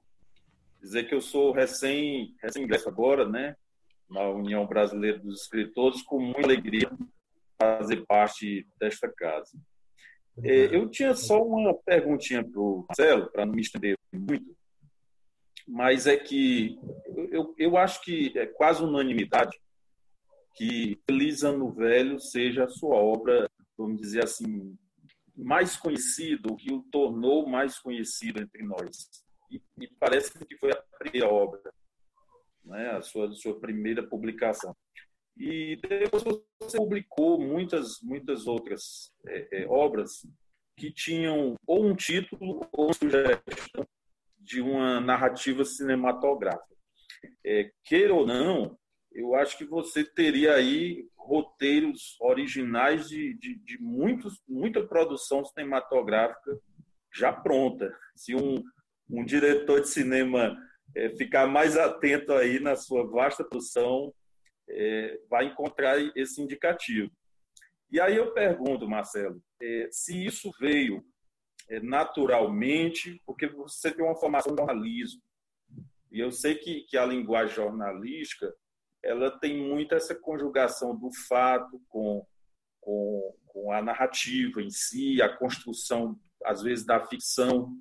Eu, eu publico artigos aqui para a Folha de Pernambuco, normalmente no caderno Opinião, e, e vez por outra, apesar de o, de o tema ser às vezes técnico, a gente tem aquela, aquela vontade de, de, de criar um pouco uma narrativa ali, embora o espaço do, do, do artigo seja muito limitado no jornal. Mas a minha pergunta, você, é, quando construiu esses títulos de obras e essas narrativas, vinha assim no íntimo a vontade de, de trazer uma narrativa cinematográfica para os seus livros ou isso decorreu de forma bem natural, é, é, sem que você tivesse essa intenção? Porque isso é muito perceptível.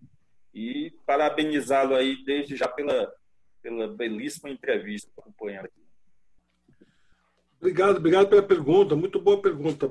É, antes de responder, eu estava aqui em busca do nome do, do, outro escritor negro do Rio de Janeiro que eu gosto muito, que esse que se exilou, que é o Giovanni Martins, uhum. que escreveu um, um, livro Sol na Cabeça. Esse livro é uhum. absolutamente fantástico. E ele teve que se exilar, né? ele era da Rocinha, ele teve que ir para a Europa por conta das ameaças da milícia. Então eu recomendo muito Giovanni Martins.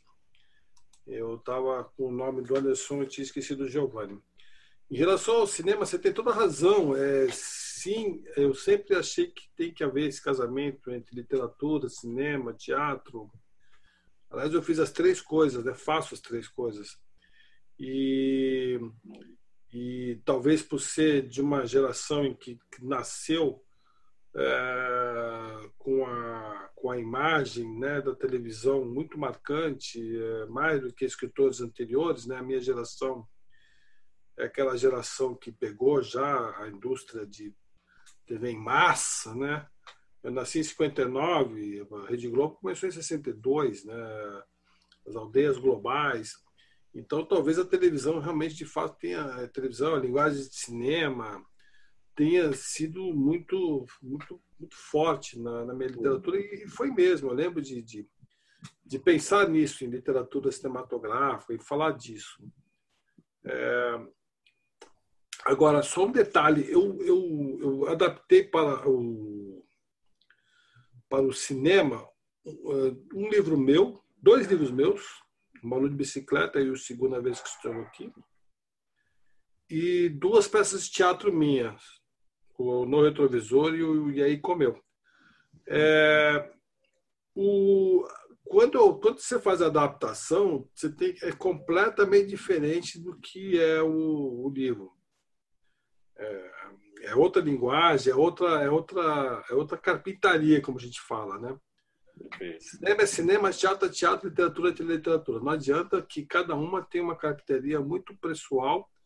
Você pode misturar, por exemplo, Terence Malik, que é um diretor de cinema que eu gosto muito, quase não tem diálogo nos filmes dele, e sempre são pensamentos vindo, e filosóficos, inclusive, dos personagens e tal.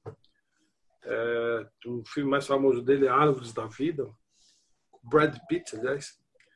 É, e, e como tem diretores de cinema que se utilizam muito da linguagem teatral.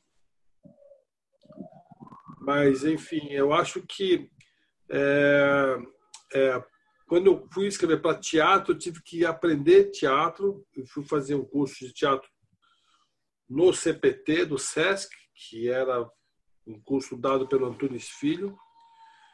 E quando eu fui escrever roteiro de cinema, que eu achei que era a coisa mais fácil do mundo, eu me dei mal, tive que parar tudo e ler todos os manuais e conversar muito e fazer cursos.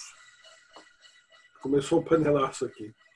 E, e a, e, e a mesma o livro que eu adaptei, tive dificuldade de adaptar para o cinema. Não foi fácil, assim. Não saiu como um pé nas costas, não. Foi um processo bastante é, é, trabalhoso.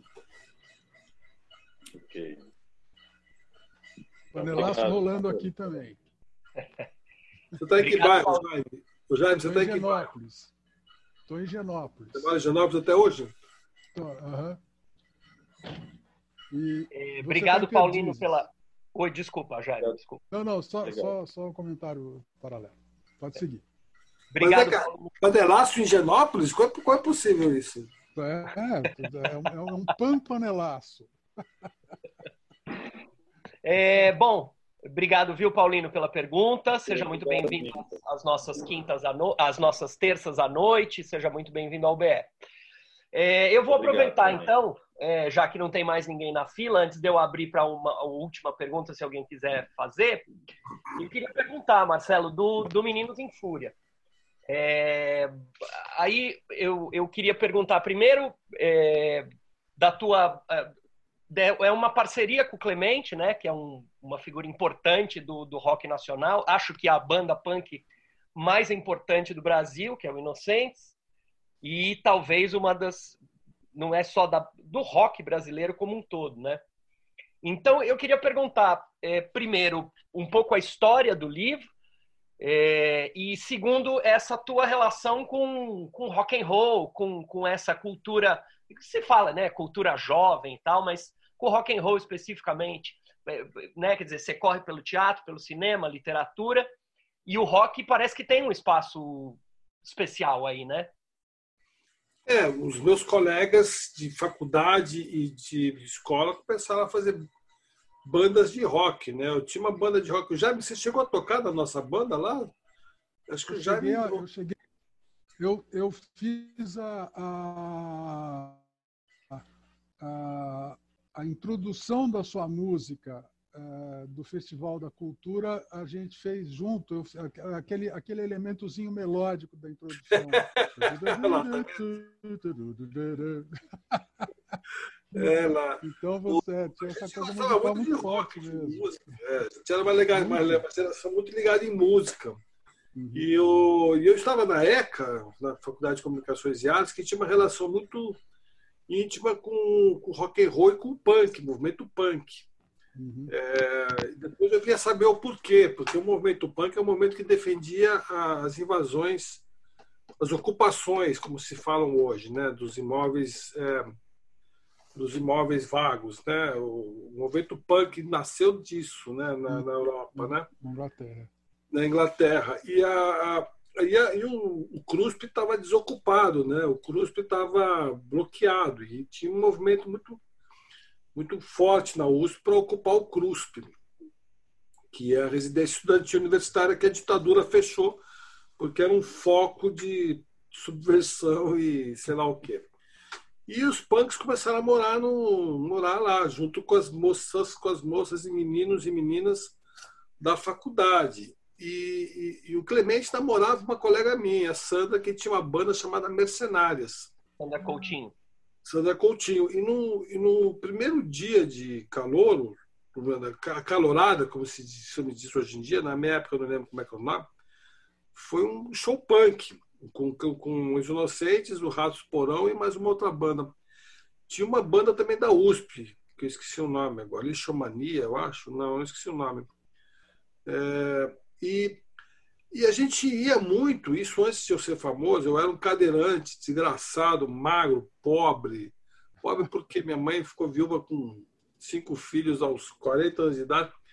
É, e ia muito em shows punks na PUC. A PUC, a PUC abriu o teatro para os punks. Foi quando os punks da Zona Norte, Zona Sul, Zona Leste, Zona Leste se juntaram e começaram a dar shows em 82. E eu ia com o pessoal da ECA e, tinha, e me identificava muito com aquele movimento, especialmente com os inocentes. Eu era absolutamente fã dos inocentes. E era muito engraçado porque eu era muito bem tratado, porque eles me, me olhavam para mim como cadeirante, eu tão fodido quanto eles. Eu sempre tive uma, entendeu? uma relação boa. Eu tive uma relação, eu tive uma relação difícil, difícil com a elite brasileira, que olha o cadeirante, o deficiente, com, uma, né, com distanciamento. Não mais, mas na época sim. Mas com os, com os punks, não. E aí, a, a, então eu não saía de lá. Daí começaram as, as chamadas danceterias, as casas noturnas punks. E uh, um dia eu estava vendo um, um, um, especial sobre rock and roll de uma emissora de televisão e entrevistando vários roqueiros dessa época e todos eles falavam assim, não, o rock ia para um caminho, ia para um caminho até surgir os inocentes. Uhum. Até surgiram os punks. Sempre foi exatamente o que você falou. O, o, movimento punk mudou o rock brasileiro. O rock brasileiro passou a ser mais. É, o que era o rock de bermuda, como se dizia antigamente, uhum. era o rock que falava de batata frita, de uso óculos, né, de garçom, de sonífera ilha e tal, para um rock mais ativista, militante, é, de esquerda, e, é, contra a ditadura, contra a violência policial é, e começou a ter uma postura mais radical é, em relação aos, aos, a falar das contradições brasileiras, dos alagados, dos paralamas. Enfim, começou a mexer com as nossas questões. E tudo isso por conta do, do, dos inocentes e dessa banda punk, que, dessas bandas punks. E o Clemente, só que o punk, os punks mesmo não fizeram sucesso. Uhum. E o Clemente é uma figura maravilhosa. Eu fiquei amigo dele, e ele é atuante até hoje. Ele, ele, dá, ele faz muitos festivais na periferia de hip hop, de rap. Ele é um cara muito ligado nos, nos movimentos, movimentos negros, movimentos culturais. É um, é um, é um personagem. Assim. E um dia eu estava encontrando, encontrei com ele na Paulista.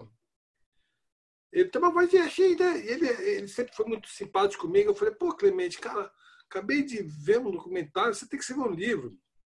Eu sabia que o João Gordo estava escrevendo um livro. Você tem que escrever um livro. Aí ele falou assim, pô, eu tento, tento, tento, mas não consigo. Aí eu falei, eu te ajudo. Aí ele falou, pô, eu falei, me manda o que você tem, que eu te ajudo. Aí ele acabou de me mandando, aí eu, aí eu resolvi, eu falei, quer saber? Eu vou falar de mim como deficiente, dessa São Paulo dos anos 80.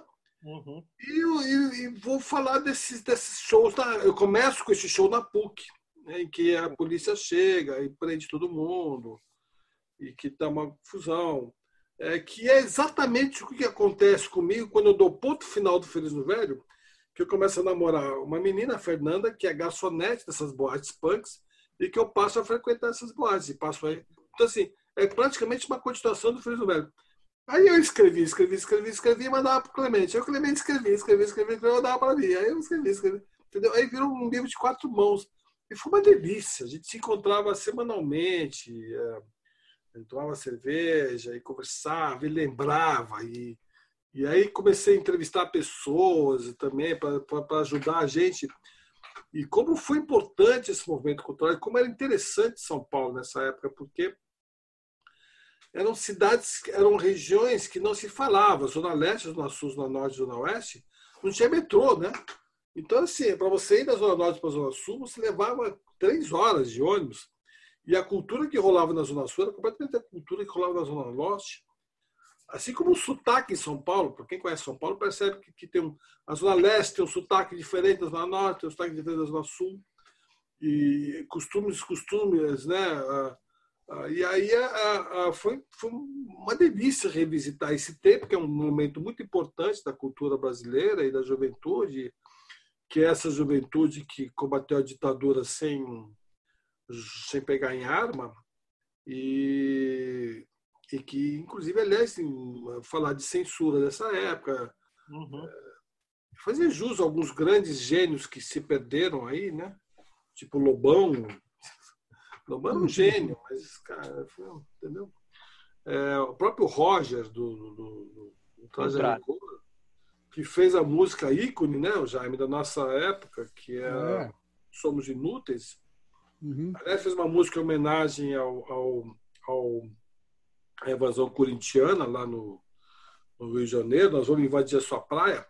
Que eles falam que é para fazer que é uma que quando o rock paulista chegou no Rio de Janeiro uhum.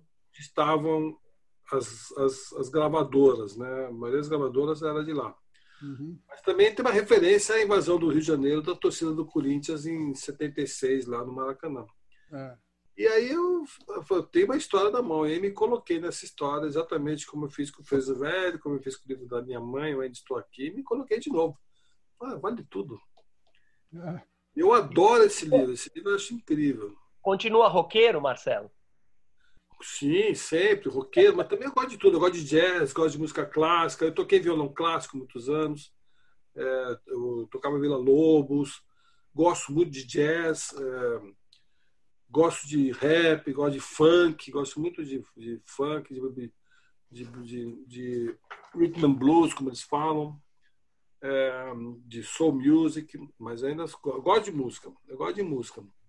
Eu não gosto de sertanejo, tenho uma dificuldade de gostar. Eu gostava de sertanejo antigo, né? Mas o atual eu não gosto muito, não. Legal. Ainda tem alguns lugares que os caras estão resgatando o sertanejo antigo e tal. Tem, né? né? Coisa, você vê de vez em quando alguma coisa assim. É muito mais legal. É, mas o maior cantor de sertanejo brasileiro virou bolsonarista, né? O, o menino da porteira, né? Sérgio Reis. Sérgio Reis. Ah, é. ah, que loucura. Que é. loucura. Muito bem. É, mais alguém queria aproveitar assim um minutinho, fazer uma última pergunta, senão a gente vai encerrar. Fester, Fester. Ah, Fester, por favor, Fester, é, pode, pode fazer seu, sua pergunta. É a última e a gente encerra. Teu microfone está fechado, Fester. É, eu preciso achar. Cadê ele aqui?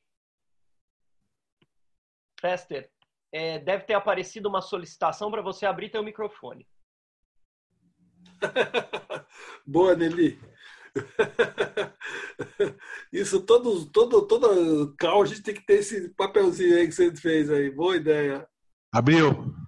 Agora sim, Festa. Desculpe. Marcelo, perguntinha curta. Nome e idade dos seus filhos.